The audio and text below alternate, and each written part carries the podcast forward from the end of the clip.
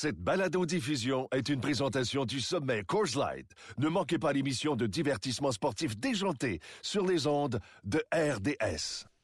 Bienvenue à cette huitième et dernière édition, déjà dernière édition pour la saison 2017-2018 du podcast du Centre-Ville. Alexandre Tourigny, toujours en compagnie de Mathieu Jolivet. Mathieu, ça a passé tellement vite les deux derniers mois. Écoute, c'est comme si c'était hier. Je suis allé à Toronto pour le match numéro un de la première série contre les Wizards. C'est comme si c'était hier. Ça fait déjà deux mois. Ben oui, on est le 11 juin. C'est déjà terminé. Malheureusement, autant dans la LNH que dans la NBA, on peut parler de finale un peu trop courte, encore plus dans la NBA. Euh, c'est une de mes petites déceptions de cette finale. Hein. Je pense que les gens euh, nous parlaient sur les réseaux sociaux, les gens à qui je parlais de vive voix disaient qu'ils étaient quand même contents de revoir une finale Warriors-Cavaliers à plusieurs niveaux parce que c'est quand même trois des cinq meilleurs joueurs au monde sur le terrain, de Durant, Curry et LeBron. Donc, il y, a cet élément-là de vedettariat et de, de voir les meilleurs s'affronter.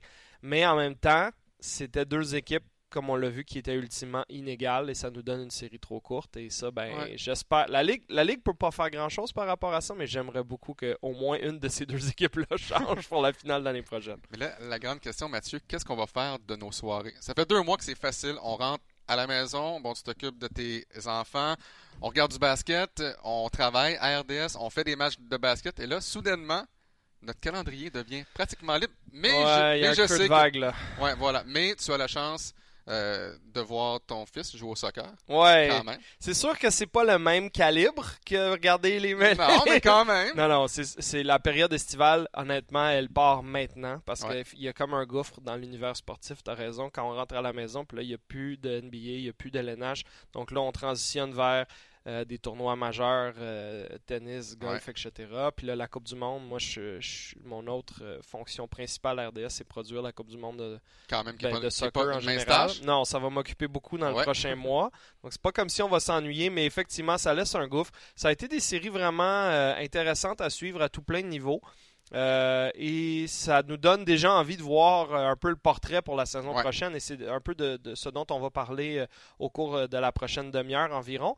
Mais avant ça, revenons sur cette. Ouais, environ. Parce que souvent, on dit, bon, on va faire 20 minutes, une demi-heure. Finalement, ça s'étire. C'est la beauté de la balado. C'est la beauté de la chose. Mais parlons un peu de de cette finale, si tu veux bien, Alex. Euh, j'aimerais savoir ce que tu as surtout retenu. Moi, je peux te faire un constat pour commencer, euh, parce qu'évidemment, balayage des Warriors, euh, quand on regarde ça sur papier, un balayage, on se dit tout le temps, bon, c'était inégal. Il faut quand même rappeler que les matchs 1 et 3 étaient extrêmement compétitifs.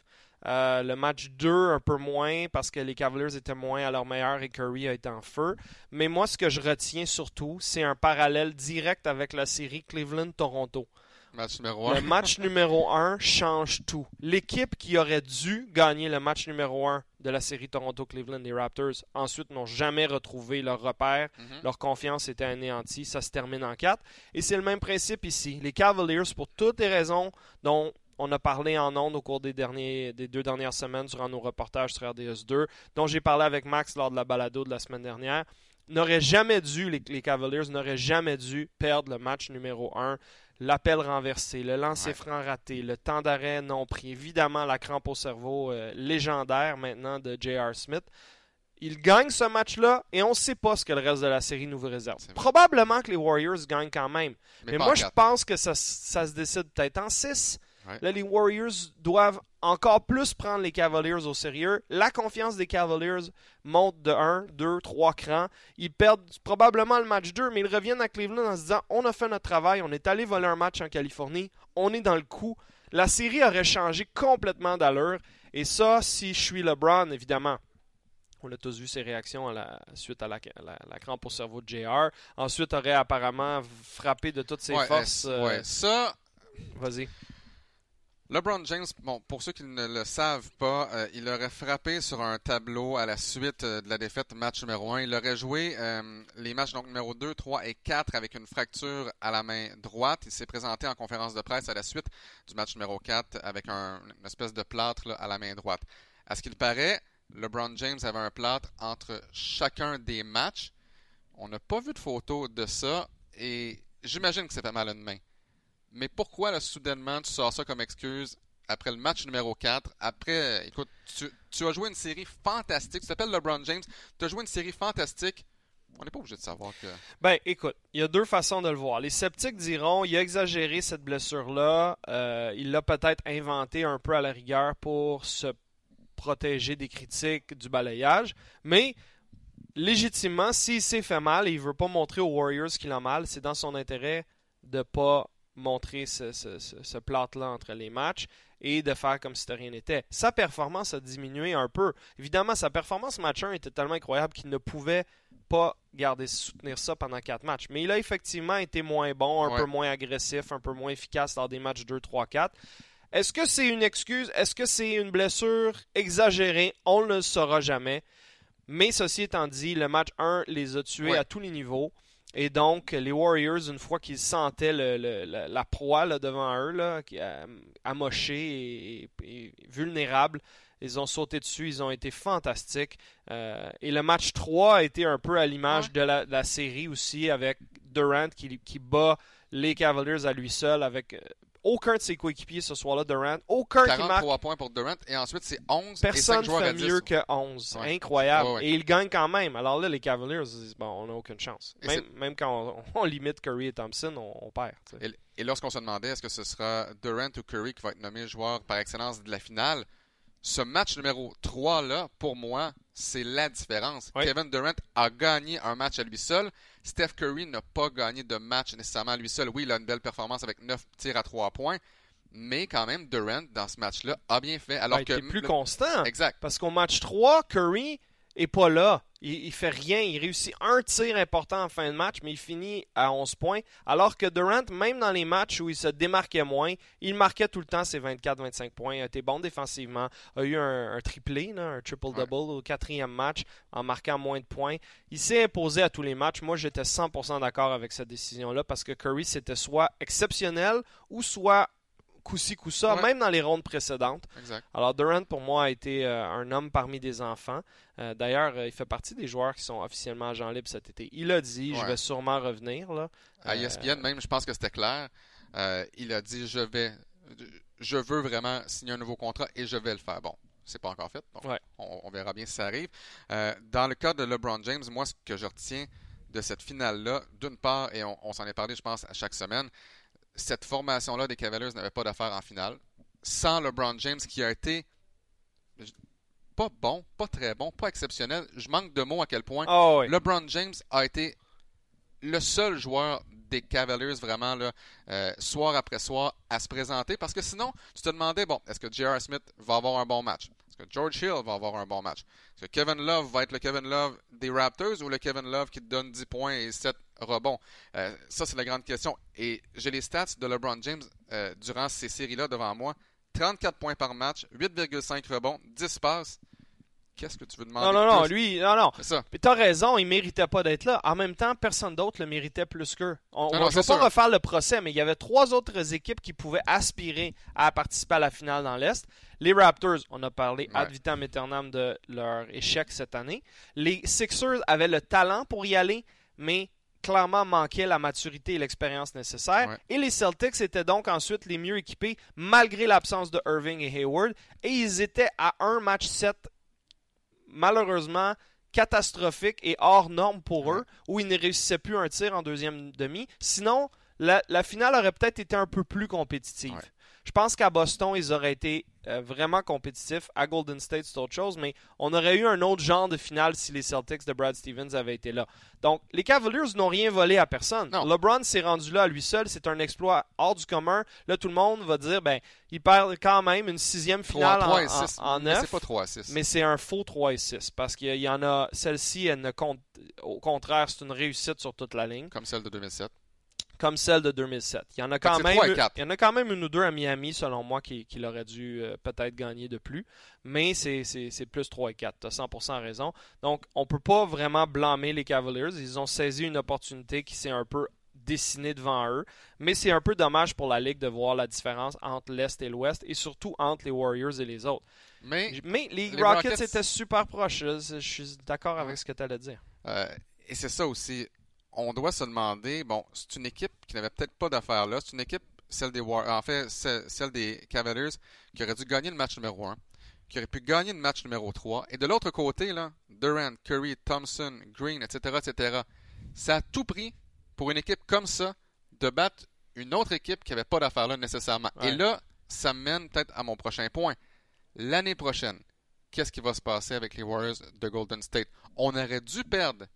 On aurait dû perdre la série contre les Rockets. On a balayé les Cavaliers, parfait.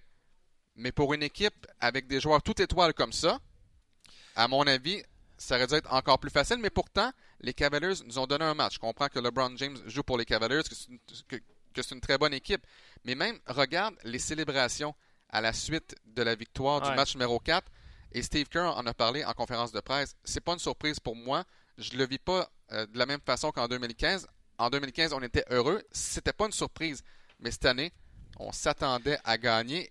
Et là, est-ce que les Warriors vont encore avoir faim pour peut-être remporter un troisième titre consécutif? On n'a pas vu ça depuis les Lakers euh, de, euh, entre, 80, entre 2000 et 2002. Ouais. Ça fait longtemps, là, trois, titres. Est-ce qu'on a encore faim? Oui, mais Alex, il faut pas minimiser l'exploit. Je comprends que c'est une des meilleures équipes offensives qu'on n'a jamais vues dans la NBA. Mais jouer quatre rondes en série ah, pendant quatre ans d'affilée, ça veut dire que ces gars-là jouent généralement 105 à 110 matchs par année il y a de la fatigue qui s'installe, il continue de performer à un haut niveau. Oui, d'aller sur le terrain, puis de simplement dire, ben Steph, lance tes, fais tes tirs, puis Durant, fais tes affaires, puis on va gagner, on est meilleur que tout le monde. C'est pas aussi simple que ça. Ça part en haut de la pyramide. Ils ont bien géré leur équipe avec le, le, le, président, le directeur général là-bas, qui ont accepté d'investir d'argent, qui ont convaincu Durant de se pointer là il y a, il y a deux ans, mm-hmm. qui ont développé Curry, qui ont cru en lui au fil des ans, qui ont repêché Draymond Green en deuxième ronde, qui ont euh, laissé... Quel vol d'ailleurs? Ça a été un vol. Ils ont fait plein d'affaires positives. Il faut pas minimiser. trois titres en quatre ans. Là. Même Jordan, c'était trois de suite. Pause de deux ans, un autre trois de suite. Puis ça, c'est une des dynasties des temps modernes. Eux autres s'approchent de ça. Il n'y a aucune raison de penser qu'ils vont pas être un des deux favoris ah, encore l'année prochaine.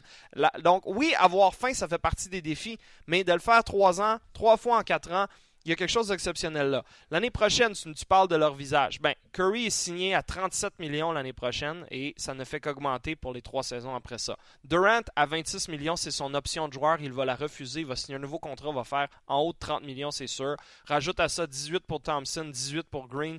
16 pour Iguodala, 8 pour Livingston. Alors là, tu es déjà essentiellement, là, tu vas être à 130 millions pour 6 joueurs. Ils vont payer une taxe de luxe énorme, mais c'est dans leur intérêt de payer je ne sais pas combien de dizaines de millions parce qu'ils savent que au niveau marketing, au niveau business, c'est quand même intelligent de le faire. Et c'est la dernière année à Oakland. C'est la dernière année à Oakland. Après ça, il y a un nouveau stade, euh, un nouvel amphithéâtre qui va, qui va embarquer. Euh, et, je veux revenir aussi sur euh, un tweet que j'ai lancé en fin de semaine. il faut donner beaucoup de crédit à Steve Kerr. Parce que d'accumuler du talent sur le terrain, c'est une chose. Mais que le talent vivent bien ensemble. Que Durant et Curry acceptent respectivement le fait qu'ils ne peuvent pas être le mâle alpha parce qu'il ne peut pas y en avoir deux. Donc, tu es mâle alpha 1A, toi, tu es mâle alpha 1B. Des fois, certains soirs, ça va être plus toi, certains soirs, ça va être plus toi. Clay Thompson, qui devrait être un mâle alpha dans n'importe quelle autre équipe, toi, tu es le numéro 3. Et Thompson, par sa personnalité, vit bien avec exact, c'est ça aussi. Green, c'est un, un, joueur de soutien. On l'aime ou on l'aime pas, il est important. Euh, et ensuite, de trouver la, motivation, la chimie, les rôles. Je veux dire, Kerr mérite quand même beaucoup de par son attitude très calme au bon moment, un petit peu plus passionné quand c'est nécessaire. Il a eu des blessures à gérer pour les quatre joueurs cette année. Il n'a pas eu la saison régulière qu'il voulait et ultimement, ben, personne n'était trop stressé. On sait tous ce qu'on est capable de faire une fois rendu en série. Ils ont levé leur jeu d'un cran. Ils ont fait le nécessaire. Donc honnêtement, euh, on ne peut que lever notre chapeau à cette équipe et là, la quête et l'intérêt pour moi en tant que partisan, et je pense pour bien des gens, c'est il faut que qu'une autre équipe se lève et leur donne un défi. Et ça serait pas mauvais que dans la prochaine année ou deux, quelqu'un les élimine en série. Ou parce que ça répète cette année. Ça aurait pu, on est à une blessure près de Chris Paul à la fin du match 5, probablement de ne pas les revoir en finale. Et ça, ça serait juste bon pour la Ligue de créer un sentiment qu'il n'y a pas une équipe invincible en haut de la pyramide et que les autres essayent, mais ils ne sont pas vraiment capables de les rejoindre. Alors ça, c'est ce que je souhaite le plus euh, pour cet été. Et tu parles de Steve Kerr, il est maintenant rendu à 8 titres, 5 comme joueur et 3 comme entraîneur. Et puis, j'ai adoré ce qu'il a fait tout au long de l'année parce que, tu l'as dit, il y a eu la blessure de Steph Curry. Euh, les joueurs, il, fallait qu'ils soient motivés parce que, parce que justement, il faut qu'ils aient faim. Et il y a un, à un moment donné, durant l'année, Steve Kerr était sur le banc, mais le, le board, le panneau où on dessine les, les jeux, c'était pas lui qui l'avait entre les mains, c'est les joueurs. C'est les joueurs, à un certain moment donné, ils se coachaient entre guillemets eux-mêmes. Et ça fait partie pour moi, d'une des raisons pour lesquelles Steve Kerr est exceptionnel ah et encore une fois pour laquelle euh, les Warriors de Golden State. La responsabilisation de l'équipe, le sentiment que je, vous respecte, le sentiment que oui, je comprends que vous, des fois vous trouvez ça emmerdant, qu'il n'y a pas assez de compétition, on va se créer des défis, on va se créer. Draymond Green n'a pas été super bon en saison régulière et il a trouvé une façon de faire ressortir le vrai Draymond Green, efficace, perturbateur. Avec Rondo. Avec, Rondo, ouais, avec Rondo. Euh, juste au bon moment, on pensait que les Pelicans allaient leur donner une grosse série. Finalement, ils anéantissent les Pelicans. Euh, ils ont survécu au défi des Rockets. Ils ont démoli les Cavaliers en finale. Et comme tu dis, on gagne le trophée. On est content, mais on n'a pas l'air. On, le sait. Là, l'idée, c'est plus gagner des trophées, c'est s'établir comme dynastie des temps modernes. Et là, s'ils en gagnent un autre l'année prochaine, ben là, on va continuer à gravir les échelons dans l'histoire de la ligue en tant que telle. Donc, c'est un gros, un gros exploit. Mais là, déjà, et parce que la NBA est un sport qui est rendu presque 12 mois par année, quand on pense à la fin des séries, qui enchaînent sur le repêchage, qui enchaînent sur les agents libres. Il y a tout le temps des histoires aussi l'été, des tractations. Là, on sait ce qui s'est passé à Philadelphie récemment avec le départ de Colangelo. Euh, les Raptors, on n'a toujours pas d'entraîneur-chef. Honnêtement, le cycle d'information entourant la NBA, là, il est presque infini. Et simplement pour fermer la parenthèse euh, sur Steve Kerr, je ne sais, pas si tu as eu la chance de voir euh, sur le terrain à la suite de la victoire au match numéro 4, Quinn Cook avec Steve Kerr. Steve Kerr euh, va voir Quinn Cook, il le prend dans, ben, dans ses bras et dit Cette année, tu nous as aidé à remporter le championnat. Cette année, tu es devenu un joueur de la NBA. On a eu besoin de toi. Merci. Et c'est Quinn Cook. Quinn Cook, lorsqu'il a pris la, place de Steph Curry, est-ce qu'on s'attendait à ce qu'il fasse bien? On savait que c'était un bon joueur à Duke. Est-ce qu'on savait que c'était pour être un bon joueur dans la NBA On ne le savait pas.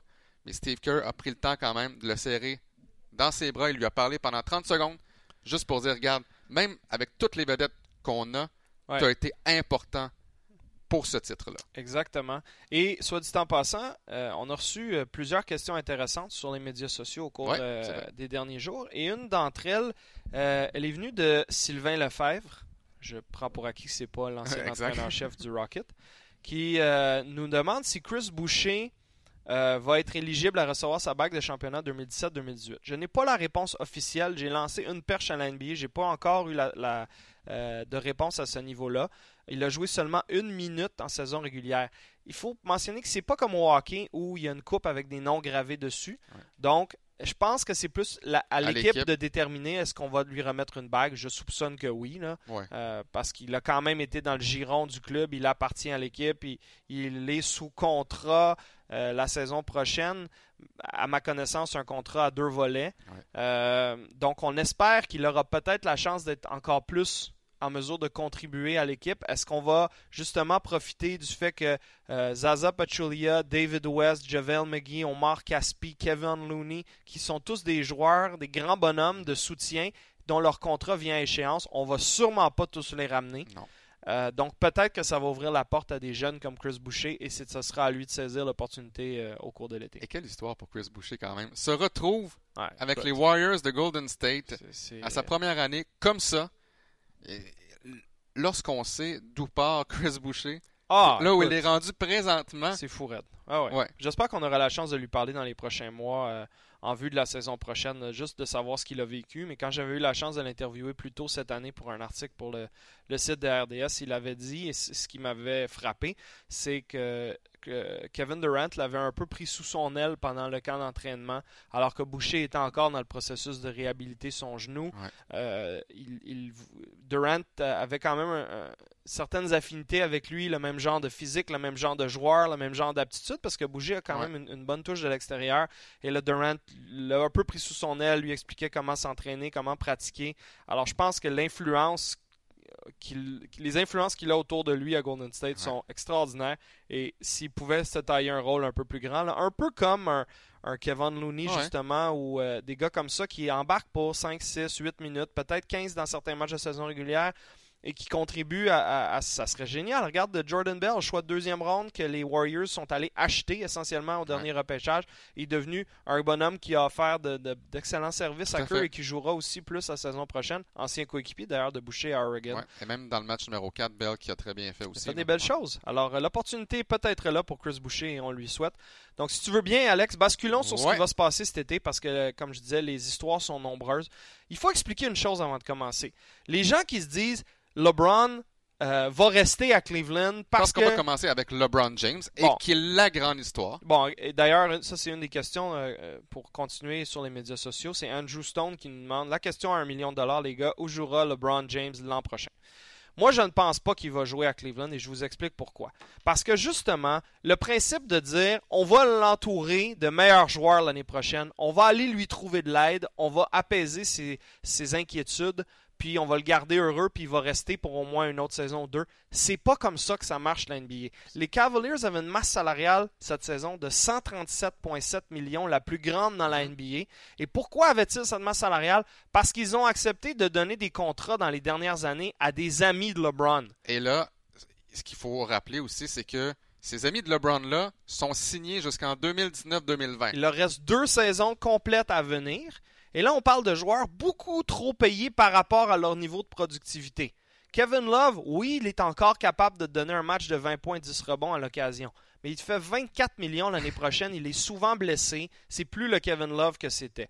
George Hill fait 19 millions l'an prochain. C'est un bonhomme qui va te donner 10,5 aides à peu près. Là. C'est pas énorme. Et tellement que tu te demandes qui est le meneur de jeu réel dans cette formation-là. Est-ce que c'est George Hill ou c'est LeBron James ben, lui-même? C'est euh, sûr que c'est plus LeBron que Hill. Alors Hill, tu voudrais payer plus 10 millions que 19. Tristan Thompson, 17,5 l'année prochaine.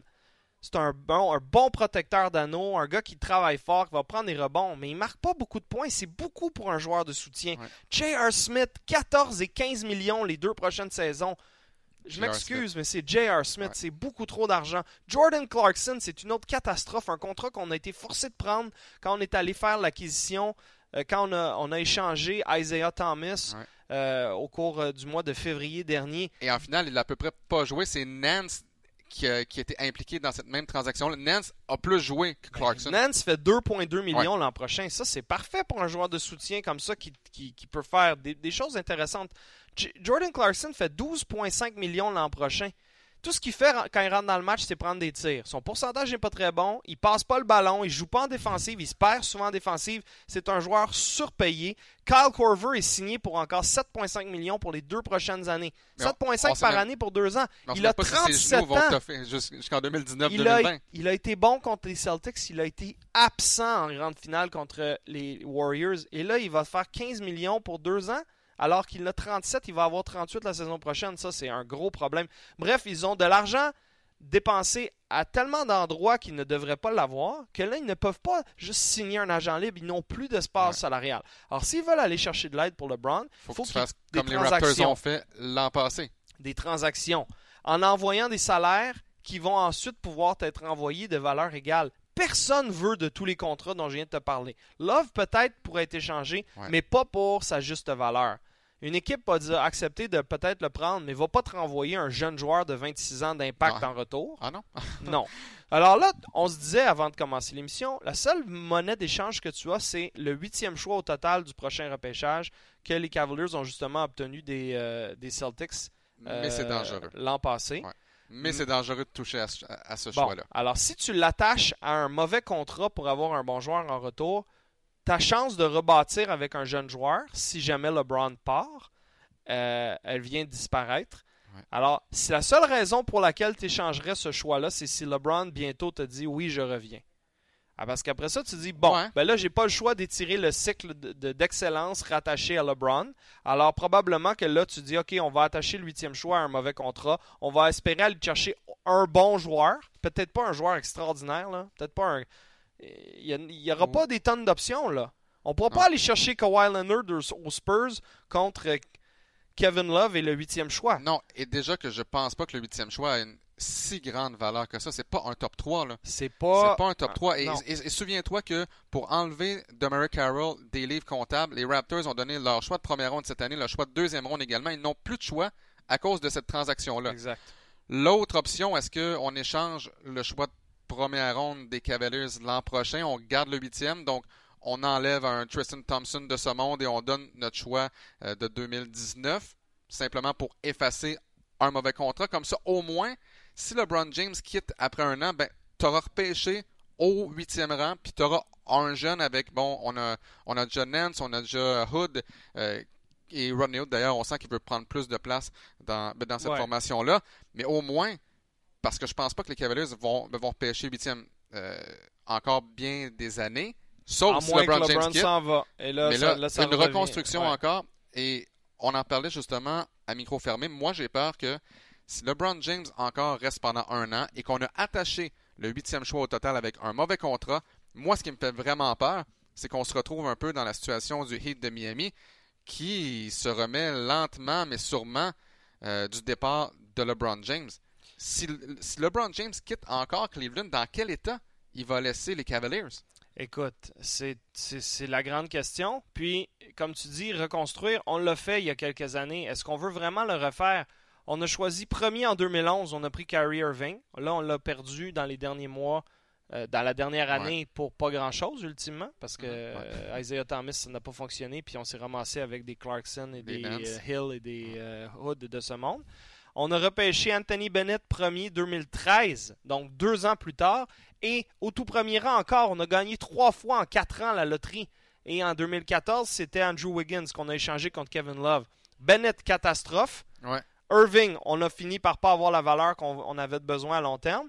Et euh, Wiggins contre Love, ben ça n'a pas été extraordinaire non plus, dans le sens que oui, Love aura contribué à un titre, donc on peut pas vraiment trop critiquer cette, euh, cette euh, transaction, mais on a trois fois le premier choix dans les sept dernières années et notre avenir n'est pas vraiment Non. rose. Alors LeBron, sa présence nous a un peu forcé à faire des manœuvres à court terme.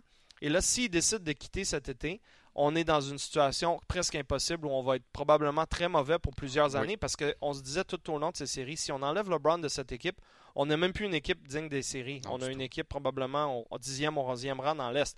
Alors là, la, la- la question, c'est donc, pour revenir à ce qu'Andrew Stone nous demandait, où LeBron jouera-t-il la saison prochaine? Moi, pour toutes les raisons qu'on vient d'énumérer, je pense qu'il va décider d'aller ailleurs. C'est sûr que les partisans des Cavaliers vont avoir le cœur brisé pour une deuxième fois. Ça va faire moins mal que la première fois parce qu'il aura amené un, un championnat euh, en 2016. Donc au moins la ville a, a eu cette- ce moment de réjouissance. Mais là, est-ce qu'il pourrait pour la quatrième fois de sa carrière se joindre à une nouvelle équipe si on se dit que les deux fois à Cleveland c'était deux fois séparés? Euh, oui, définitivement. Euh, mais il n'y a pas de- d'endroit clair. Les gens Non. parlent de, de- des Lakers puis de Hollywood depuis le début de l'année. Oui, c'est sûr que Los Angeles est attrayant pour lui. Oui, il y a de l'espace là-bas sur le plafond salarial. Mais on n'a pas une super équipe. hein. Non. On a de bons Mais en jeunes. même temps, est-ce qu'on a. be- Oui, en fait, on est dans, dans l'Ouest, alors oui, on a besoin d'une super équipe. Donc, on a. LeBron va-t-il vraiment vouloir aller dans l'Ouest parce que c'est beaucoup plus difficile de gagner le, le- le titre là-bas avec les Warriors qui sont dans notre chemin? Ça, c'est pas certain. Est-ce qu'il a suffisamment d'aide à Los Angeles? Est-ce qu'on peut suffisamment l'entourer? Peut-être. On a, euh, on a Brandon Ingram, on a Lonzo Ball, on a euh, d'autres morceaux, peut-être comme Julius Randle. On a quelques bons jeunes. Et ensuite, on pourrait amener LeBron et au moins un autre gros agent On libre. peut amener Paul George qui est, Paul qui est la George personne ou- de qui on bon. parle régulièrement. ouais. Alors, si tu fais ça, est-ce que tu es suffisamment bon pour déloger les Warriors ou les Rockets à court terme? Probablement pas. Donc là, tu as quand même une grosse côte à monter. Alors, Los Angeles, pas certain. Il y a bien des gens qui parlent de Houston. Peut-être. D'ailleurs, les parieurs ont établi Houston présentement comme favori pour avoir les services de LeBron la saison prochaine. est-ce qu'ils ont, ils ont quand même des tractations à faire pour créer cette opportunité-là? Parce qu'ils ont beaucoup de salaires, eux autres aussi, à gérer. Ils ont Chris Paul, en théorie, à re-signer, Mhm. euh, alors que Chris Paul est agent libre cet été et tout le monde a pris pour acquis qu'il restait à Houston. Mais là, il vieillit, il s'est encore 33 blessé ans, au cours des ouais. séries. Est-ce que tu lui donnes 30 quelques millions par année pendant 4 ans, 3 ans? C'est beaucoup d'argent. C'est un grand ami de LeBron James. Alors ça, c'est c'est un peu l'attrait. Mais là, Harden fait une fortune, Paul fait une Mais- fortune. Tu peux-tu amener LeBron? Oui, il faut que tu donnes... Tu sais, ça, ça devient peut-être des situations de sign and trade, là, de... OK, LeBron dit aux Cavaliers, je m'en vais, mais essayez donc d'avoir quelque chose en retour de mes services. On, je signe avec vous, puis vous m'échangez à Houston contre certains morceaux. Ils, ils recevront rien Et d'extraordinaire. là, il y a une autre rumeur. Trevor Ariza, potentiellement, serait prêt à, à accepter moins de sous pour joindre les Warriors de Golden State. Ça aussi. Donc là, au moins, bon, euh, tu perds Ariza, tu, tu gagnes un peu de sous. Mais imaginez si Ariza, si Ariza s'amène avec les Warriors de Golden State, ce serait quand même très difficile euh, en tout cas, de battre. Mais là, parce que sinon, c'est quoi les options de LeBron? C'est- c'est- 76ers, et ça, c'est l'option que j'aime le moins. Et je vais dire pourquoi la moins, parce que j'ai l'impression que si LeBron James s'amène avec les 76ers, le développement de Ben Simmons va souffrir. C'est, à fait. C'est le même type de joueur, entre guillemets, puis je suis pas en train de comparer Simmons à, à LeBron, là, mais son développement là, va, Mais en même temps, un dur coup. je te renvoie la balle. Si les agents de LeBron appellent les Sixers puis disent on est vraiment intéressé à vous rencontrer, LeBron aime beaucoup votre équipe, puis on sait que vous avez de l'espace du plafond salarial, puis vous pouvez vous arranger pour lui donner le 30 quelques millions par année que- que- Ouais. qu'il devrait recevoir. Est-ce que tu dis non? Ah non, mais tu peux as pas dire accès non. à Non, non. LeBron qui est exact. encore bon. Tu- tu- je pense Mais- que tu dois dire oui, mais Embiid et Simmons. Ils peuvent être bons encore pendant 10 ans. Oui, puis est-ce qu'ils vont bien coexister avec LeBron? Est-ce que ça modifie, comme tu dis, leur courbe de progression? Sûrement, mais tu penses pas que tu peux dire Non, non, non. tu peux pas dire non. Les Celtics auraient beaucoup à offrir aussi aux Cavaliers si jamais tu dis à LeBron on fait un sign and trade. Euh, Kyrie veut encore tu- jouer avec LeBron. ben c'est ça. Tu pourrais envoyer Gordon Hayward à Cleveland. Au moins, eux auraient un morceau intéressant, puis les salaires pourraient peut-être fonctionner. Mais là, Kyrie a fui Cleveland pour justement avoir sa Ouais. propre équipe, puis LeBron, il l'a rejoint un an plus tard. Ça, c'est particulier. Ouais. Euh, je pense pas que les gens à Boston adorent LeBron parce qu'ils veulent vraiment éventuellement le battre en série. Ils ont eu des batailles épiques avec lui au fil des ans. Mais là aussi, est-ce que tu dis non? Tu comprends-tu? C'est Oh, ça ouais. la grande question. C'est à quel point je chamboule mon court et mon moyen et mon long terme pour le- le- l'accepter, sachant qu'il est le deuxième meilleur joueur de tous les temps, Ouais. ou peut-être même le premier aux yeux de certains. Et, Euh, euh, pff, les options sont multiples. là. et a- moi, j'ai hâte de voir qu'est-ce que LeBron va décider. Est-ce qu'il demeure dans l'Est? Et le problème avec ça, c'est que même si LeBron gagnait, tout le monde va dire, ben encore, LeBron James fuit l'Ouest, il veut jouer dans l'Est parce que c'est plus facile. C'est pour ça, moi, j'aimerais le voir joindre une formation autre que les Warriors, autre que les Rockets, simplement pour voir LeBron James gagner un championnat dans l'Ouest pour qu'enfin les gens disent, euh, ne, ne, ne disent plus que toute sa carrière, il a pris le chemin le plus facile vers un titre. Ouais. Et mais là, c'est sûr que s'il joint les Rockets, là, tout le monde va, va dire on sait bien, il y a encore une fois, il a trouvé une, une façon, il a trouvé le chemin le plus facile pour gagner un titre. Et c'est pour ça, moi, que en- je suis pas, je suis vraiment pas un grand fan de LeBron James, mais pour moi, c'est le meilleur joueur au monde. Quand même, je souhaitais qu'il donne une vraie série aux Warriors. Peut-être le pousser cette série-là en 7 Mm. pour que les gens disent à lui seul, il a Ouais, réussi ouais. à amener cette série-là en 7. Voilà Ouais. pourquoi c'est un des meilleurs joueurs de tous les temps. Je suis d'accord avec toi. Je suis tanné justement des, des gens qui vont dire 3 victoires, 6, revers en finale, je suis tanné. Moi, là, j'ai l'impression que quand LeBron va quitter, là, on va se rendre compte encore trop tard, on va apprécier ce qu'était LeBron James, mais trop tard. Il y a tellement de détracteurs et, je- et, et- et je suis tanné du, du débat Jordan-LeBron, je suis plus capable honnêtement. Mais c'est pour ça que je souhaitais voir LeBron gagner, juste pour qu'on arrête. Je suis 200% d'accord avec toi, Alex, mais euh, on le saura pas pour l'instant. Et en même temps, est-ce qu'on peut le blâmer s'il décide de, jouer au Rocket, de joindre Ben aux Rockets? Parce que, tu sais, l'attrait à l'a fait. 33 ans de dire hey, je vais me joindre aux Lakers parce que je vais les aider à partir un peu de nulle part en ce moment. Et, je vais euh, c'est un gros marché, mais c'est une équipe qui a vraiment besoin de moi. Puis on va aller tasser les deux autres. Durant s'est joint à la meilleure équipe de la ligue il y a deux ans. Ouais, c'est sûr qu'on était tous un peu fâchés ou déçus à l'époque en se disant oui, mais là, ça sera plus juste, puis c'est un peu la preuve qu'on a eue depuis. En même temps, LeBron, il se dit bon, est-ce qu'est-ce que je fais je me joins, Est-ce que je me joins à une autre grande équipe et on essaie de battre les Warriors ou est-ce que j'essaie de bâtir quelque chose ailleurs? Ouais. Il y a 33, À 33 ans, ans, il t'as peut pas bâtir pendant 5 ans. là. Ouais. Alors, on, on verra. Les opportunités sont euh, multiples pour lui cet été. On va surveiller évidemment ce qui se passe à Houston, justement avec le contrat de Chris Paul et est-ce qu'on va être capable d'aller chercher un autre joueur d'impact.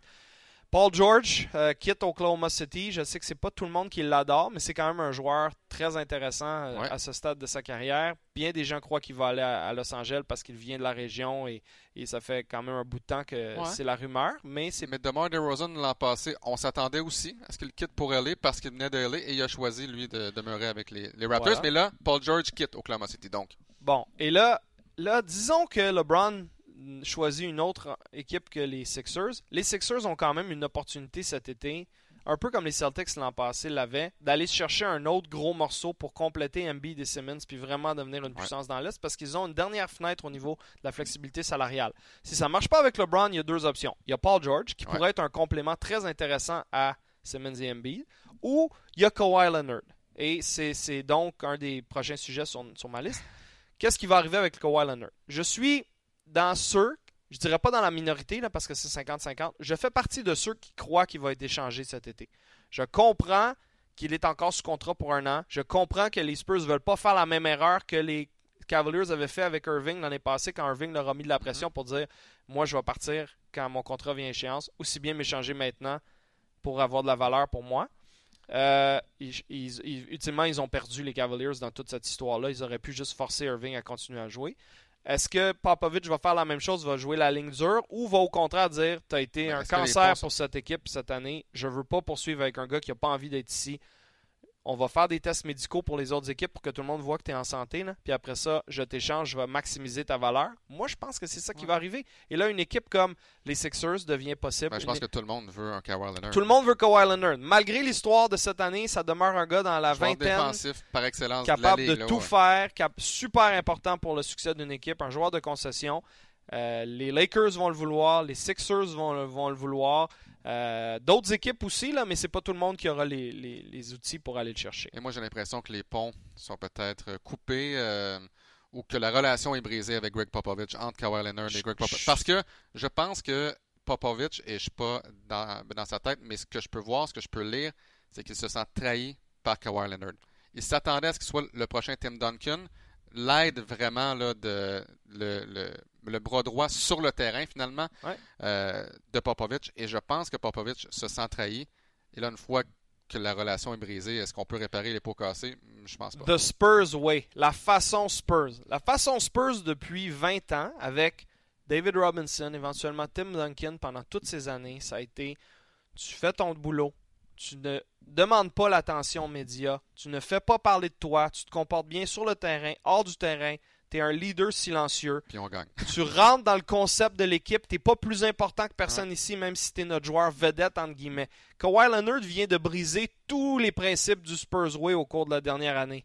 Alors, moi, je pense qu'au niveau culture basket, même si c'est peut-être pas idéal au niveau de la valeur de, de tes joueurs et de la suite des choses, là, parce que ça va être difficile d'avoir une Ouais. valeur équivalente à Kawhi. Tu vas devoir prendre des chances sur des choix ou des jeunes. Mais moi, je pense que pour la culture basket, on va l'échanger. Et c'était la première fois pour moi que Kawhi Leonard était le meilleur joueur, sans aucun doute, des Spurs de San Antonio. Parce que lors, lors de ses premières années, bon, tu avais Parker, Ginobili, tu avais Tim Duncan. Il devenait là, la troisième option, la quatrième option. Et là, il est meilleur que tous ces joueurs-là qui d'ailleurs étaient ont, été des, des joueurs de banc une bonne partie de l'année. Ouais. Euh, alors là, soudainement, Kawhi Leonard devenait pour la première fois, sans aucun sans, sans l'ombre d'un doute, le meilleur joueur de cette formation-là. Euh, et là, c'est quoi la suite également pour les Spurs? Parce que je vois là, je vois la, la liste de joueurs, la liste de contrats. Où s'en va cette équipe-là? Ben, écoute, c'est une excellente question. On a certains jeunes joueurs qui contribuent, euh, des gars comme DeJounte Murray qui a été un garde correct cette année, euh, mais on a beaucoup de joueurs vieillissants. Alors, euh, quand on regarde euh, Ginobili, euh, c'est super qu'il tire sa carrière, mais il t'offre plus grand-chose. Des options de, de, contrat à Danny Green et Rudy Gay, on n'a aucune idée s'ils vont les signer. Après Aldridge. Euh, Après Aldridge, euh, il y a Kawhi pour un an. Paul Gasol signé pour encore deux ans à 16 millions par année. Ça, c'est un problème parce que ça te limite un peu au niveau de ta masse. Tony Parker, fin de contrat. Euh, je ne serais pas surpris qu'ils reviennent pour moins d'argent, mais c'est plus une équipe qui est en ascension. C'est une équipe qui demeure les Spurs, qui demeure probablement un favori pour accéder aux séries, mais après ça, bonne chance. Si tu as besoin de retrouver ton Kawhi Leonard heureux et en santé, et j'y crois plus à ce point-ci. Donc je pense qu'on va peut-être décider de rebâtir, entre guillemets. Mais est-ce que Greg Popovich veut diriger cette formation-là aussi? Si Pop s'en va, tu peux garder Kawhi. Ouais. Euh, vraiment. Peut-être. Alors, ça, c'est un des gros dossiers intéressants à surveiller cet été. Il y a également de Marcus Cousins. Moins percutant comme dossier. C'est plus par curiosité que j'ai hâte de voir où il va signer et à combien par année. Parce qu'il revient d'un tendon d'Achille déchiré. C'est une blessure pas évidente pour les, joueurs de la NBA, par les Kobe. Euh, c'est un joueur qui ne cadre plus tout à fait dans la NBA moderne en termes de. Oui, c'est un, un, centre dominant, mais c'est pas le gars que tu peux demander aller autour du périmètre, prendre des trois points, etc. Et les Pelicans ont été essentiellement meilleurs une fois qu'il s'est blessé parce qu'on s'est réinventé. On a donné un plus grand rôle à Drew Holiday. On a donné un autre rôle à Davis. On lui a demandé d'être notre centre et non plus la position 4 à côté de Cousins. Est-ce qu'il va rester à, Nouvelle-Orléans? Peut-être, mais si oui, pour un contrat à court terme avec pas 25 millions par année. Et quelle équipe va lui offrir un gros contrat ailleurs s'il décide de quitter? Lui, il a dit Moi, je vais y aller où, la meilleure situation pour moi. Mais moi, je pense qu'il va être déçu des offres de contrat qu'il va recevoir parce que les équipes qui ont de l'espace salarial, ça serait illogique pour eux. Les, Kings ou les Suns ou les Shipoki de ce monde qui rebâtissent de signer un cas problème à l'occasion, vieillissant, revenant d'une grosse blessure, pas nécessairement fait pour la NBA des temps modernes. Moi, je pense qu'il va être déçu cet été. Ou aux Lakers, tu as, un gars capable de prendre des rebonds offensifs, c'est le plan C. On, veut, on veut LeBron, on veut George, on veut Leonard. C'est peut-être même le plan D. Alors, si on n'arrive pas à signer aucun de ces joueurs-là, on va offrir un contrat d'un an ou deux à, Cousins, peut-être. Mais c'est pas une solution extraordinaire au problème. Euh, et l'autre gros dossier de l'été, ben, c'est le repêchage de la NBA.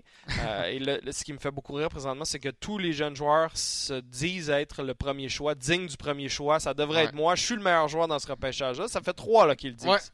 Ben, Luka Doncic, le joueur slovène dont tout le monde parle en Europe, que moi j'adore, ayant seulement vu sur euh, des, des, des, mixtapes, euh, des, extraits YouTube ou des faits saillants. Il a joué pour le Real Madrid, qui est un des grands clubs d'Europe, pas juste au soccer, mais au basket aussi. Il a mené cette équipe-là un championnat européen. Il était le joueur important dans les fins de match.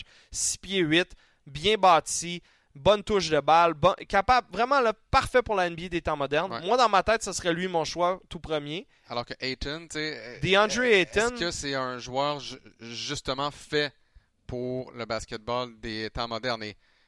plus que Cousins, simplement parce qu'il est plus jeune et il a quand même une bonne touche d'extérieur, mais pas pas classique 2018 là. Mais est-ce que ce sera le repêchage de Oden et de Durant encore une fois? Est-ce que tu choisis le gars qui est puis, à l'époque, Greg Oden était beaucoup plus fait pour la NBA de cette époque-là. Est-ce que là, tu prends le grand gars, est-ce que tu prends Ayton? Mais si tu te trompes. Si tu te trompes, tu le payes longtemps. c'est exactement ça. Oden avait été pris premier par les Blazers, Durant deuxième par les Sonics, qui était devenu un an plus tard le Thunder d'Oklahoma City. on le regrette encore euh, dans l'univers de Portland de pas avoir Kevin Durant. Et on en parle encore. LeBron James, avant le match numéro 4, a dit même lorsque Durant était jeune, on savait tous à quel point il était pour être bon. Et là, euh, James a pris une pause tout le monde, oui, sauf Portland. c'est ça. Sauf Portland. Ça, continue de tourner le fer d'emploi huit ans plus tard.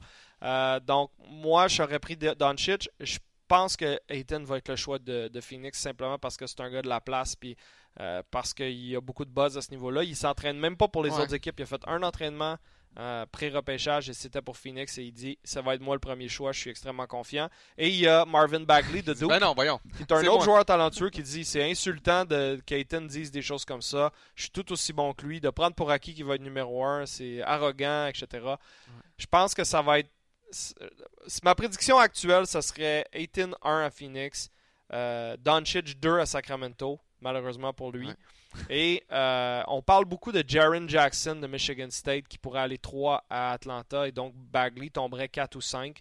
Il y a des bons joueurs. Il y a Michael Porter également de Missouri qui pourrait tomber peut-être jusqu'à Cleveland à 8. même Michael Porter, tu, parles des, Michael Porter en Eternal. Et lui avec, il dit non, c'est moi le, meilleur joueur du repêchage. Mais lui a presque pas joué cette année en raison d'une blessure, mm-hmm. a donc pas pu prouver sa valeur. C'est un petit peu une carte cachée dans ce repêchage-là. Donc il y a des bons joueurs. Il y a, une dizaine de joueurs potentiellement, pas nécessairement de concession, mais des joueurs qui pourraient devenir des partants dans la NBA. J'aime beaucoup Miles Bridges à Michigan State.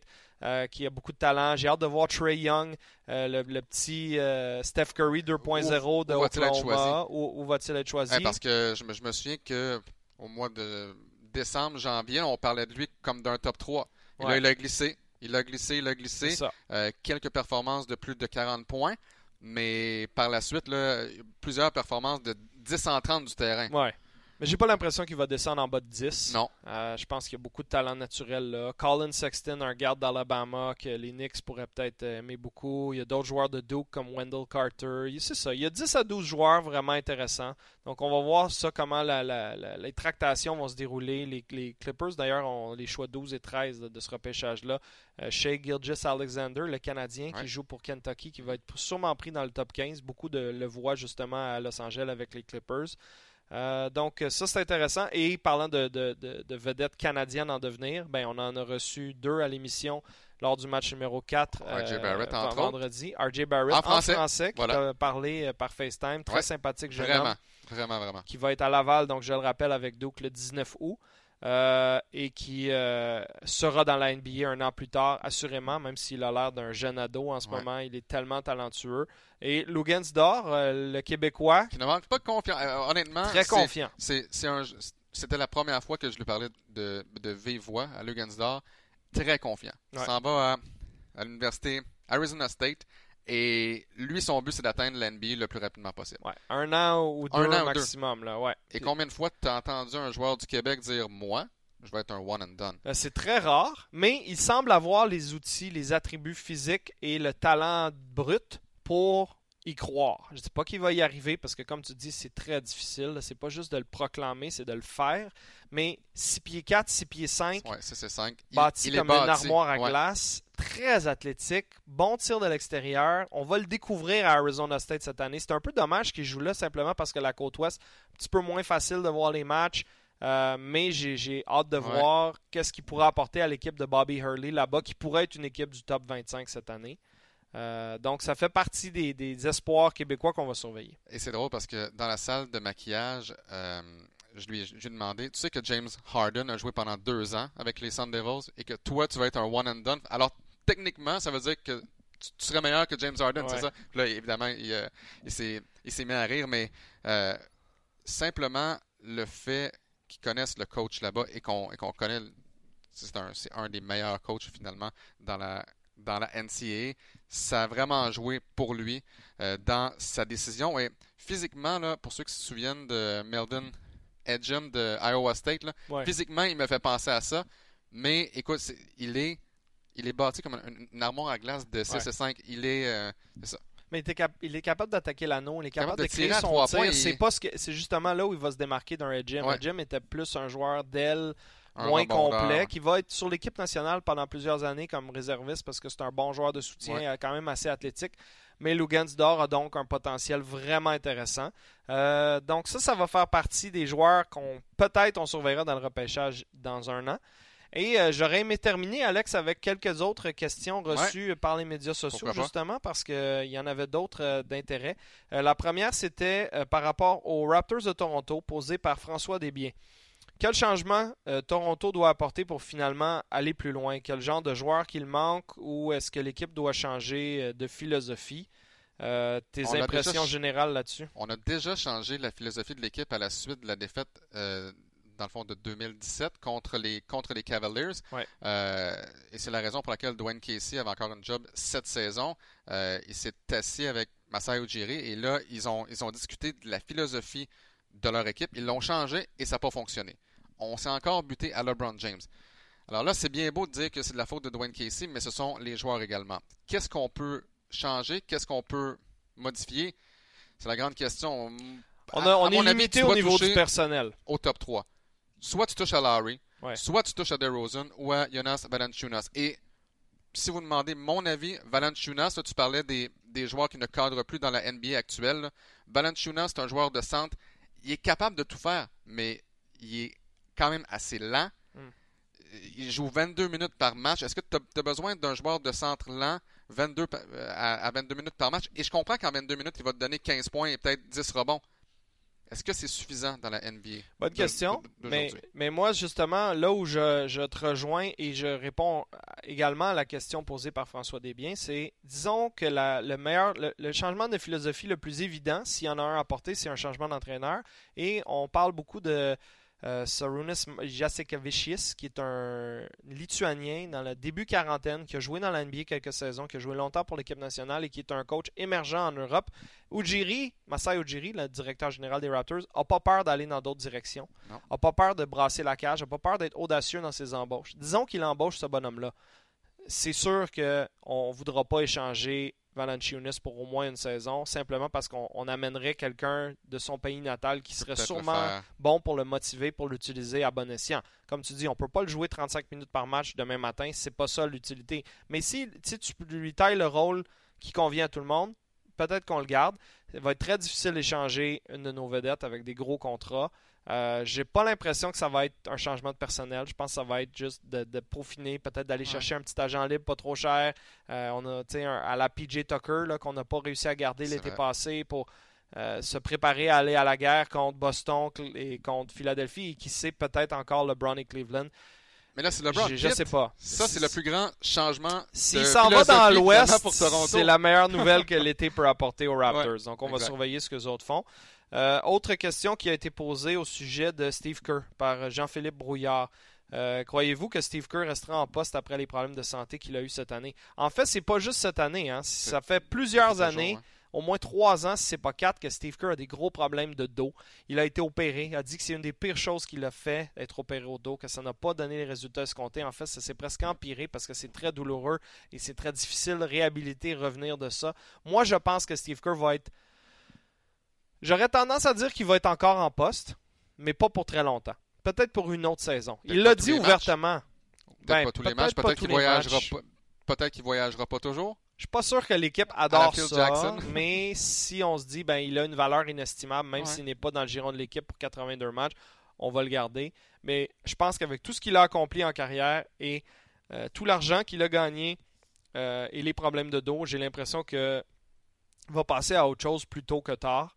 Il était très bon en télévision. Hein. Il travaillait pour le réseau TNT et beaucoup de monde admirait son travail et aimait l'écouter. Alors, ça se pourrait bien qu'il décide de prendre une année de congé, retourne à la télé éventuellement. Je pense que c'est une question de temps avant qu'il euh, donne sa place à quelqu'un d'autre à Golden State, mais peut-être pas cet été. Et euh, à la suite de la victoire dans le match numéro 6 contre les Rockets, Steve Kerr a dit à la blague sur le plateau de TNT à, la demi, j'étais certain que j'étais pour, pour vous rejoindre.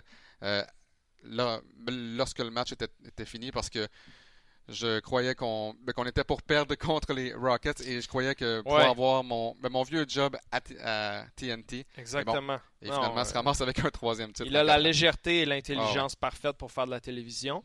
Et terminons avec une question reliée à RDS qui nous a été posée par plusieurs personnes. Euh, Alex Tito, Emmanuel Narcisse. Au moins 10 personnes euh, facilement par semaine. C'est difficile de tous ressortir les noms, là, mais la question, ça a été est-ce que vous allez continuer avec votre couverture de la NBA la saison prochaine?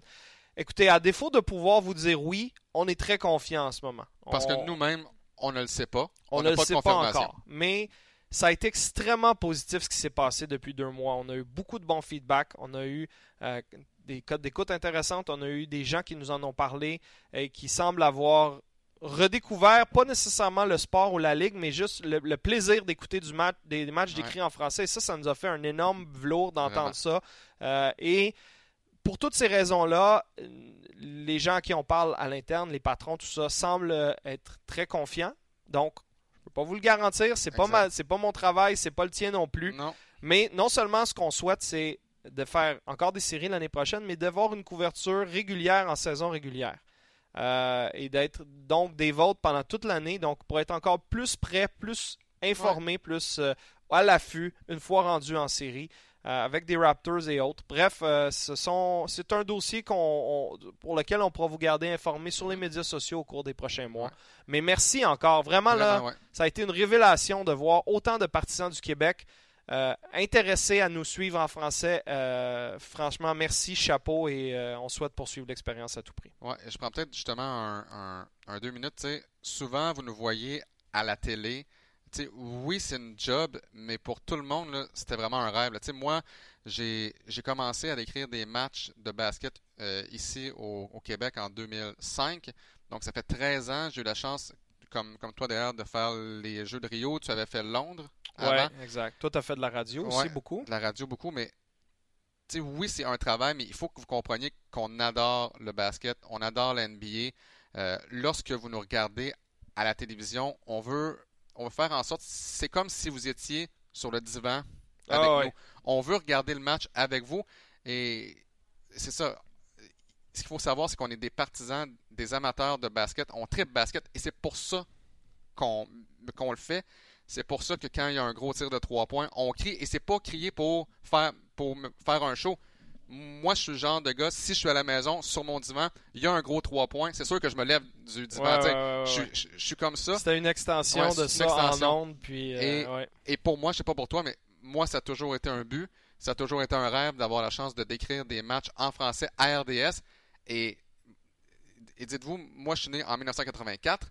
Donc, euh, le basket à RDS, la NBA a disparu quand j'avais 14 ans en 98. Est-ce que je m'attendais à ce que ça revienne un jour? Non. Hmm. Je, je l'ai espéré chaque année. Ouais. Et là, c'est finalement cette année que c'est arrivé. Alors, c'est pour ça également qu'on aimerait ça revenir et je suis sûr que c'est que ton cas ah, aussi. Parce que c'est un rêve devenu réalité pour pour toutes nous autres, dans le fond. Ah oui, puis on a grandi avec Bob C. C'est un nom qui nous a été mentionné beaucoup au cours des derniers mois. C'était le souvenir de plusieurs personnes, justement, dans la trentaine des années où on diffusait ça RDS à l'époque.